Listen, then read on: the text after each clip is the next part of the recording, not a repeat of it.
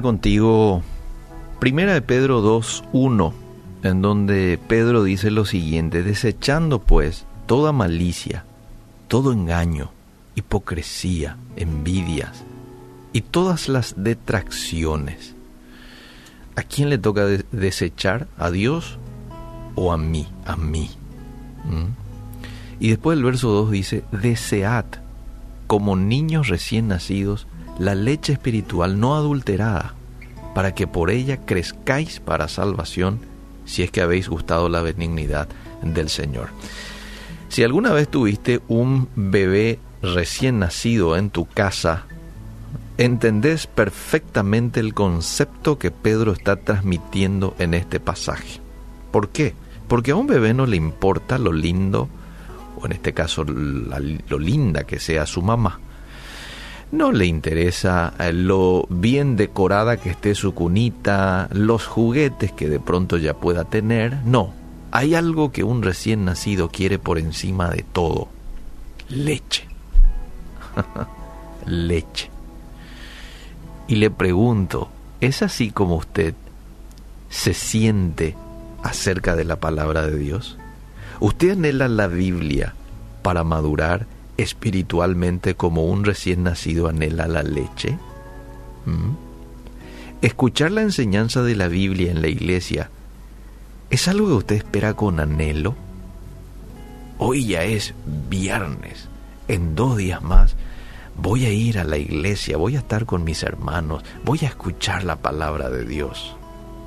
O usted ha perdido el apetito por ella y se ha acostumbrado a digerirla solo los domingos?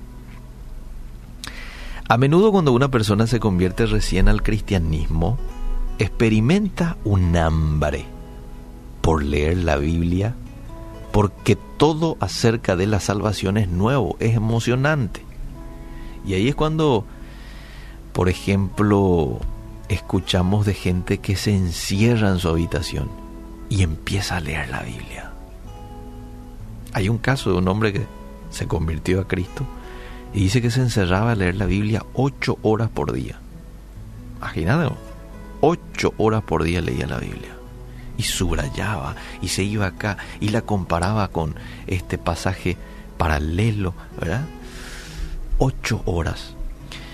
Y es el caso de mucha gente. Ahora, con el paso del tiempo, hay que decir, el atractivo desaparece los problemas y las presiones diarias de la vida continúan como antes y la pasión por la palabra de Dios puede muchas veces ser reemplazada por los afanes y las distracciones de esta vida.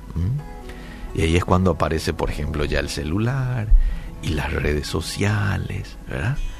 Eh, y tantas otras cosas que terminan desviando muchas veces nuestra pasión por Dios o nuestra pasión por la Biblia, por conocer más a Dios a través de la lectura de la Biblia.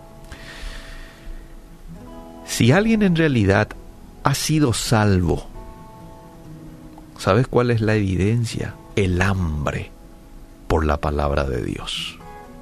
Esa es la evidencia de un hombre o una mujer que ha sido salvo. Eso es porque como creyentes hemos saboreado la bondad de Dios y por lo tanto anhelamos conocerlo con más profundidad. ¿Mm? Mordisquear por costumbre las sagradas escrituras no hace mucho para estimular nuestro apetito. La palabra de Dios es un gusto adquirido. ¿Y sabes qué?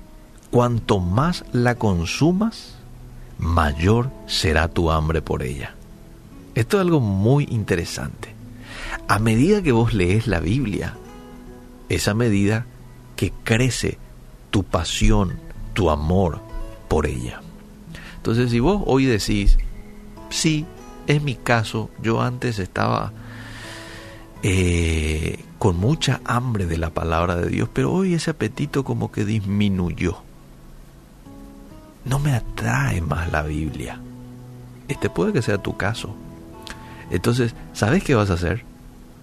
Aunque no te atraiga, empieza a leerla. Empieza a leerla. Un capítulo por día. Después podés ir a dos capítulos por día. Tres capítulos por día. En algún momento del día. ¿Sabes qué va a ocurrir? Al cabo de un tiempo, no te puedo decir cuánto tiempo, pero te aseguro una cosa, al cabo de un tiempo vas a querer seguir leyendo, porque te va a atrapar. Vas a decir, wow, quiero más tiempo. Mañana voy a venir a mi habitación un poquito más temprano para leer un poquito más mi Biblia. Eso va a ocurrir, te aseguro. Y otra de las cosas que podés hacer en el caso de que hayas perdido tu deseo por la palabra de Dios, decirle al Espíritu Santo, Espíritu Santo, restaura el apetito por leerla todos los días. ¿Mm? Dice la Biblia que Él produce el querer como el hacer. Entonces Él produce el deseo en nosotros de conocerle más a través de la Biblia. Decirle, perdí el deseo. Ayúdame, ayúdame, dame pasión por vos, por tu palabra, por la oración. Y vos haces tu parte, obviamente. Que no se quede todo en una oración nomás. Hace tu parte. Y a medida que usted se familiarice más con la Biblia, va a notar que su entendimiento y deseo de ella van a aumentar. Y lo mejor de todo es que su amor y su devoción por su Salvador también va a crecer. Que Dios nos ayude hoy a poder ser hombres y mujeres apasionados, como niños recién nacidos por la leche espiritual no adulterada, la palabra de Dios.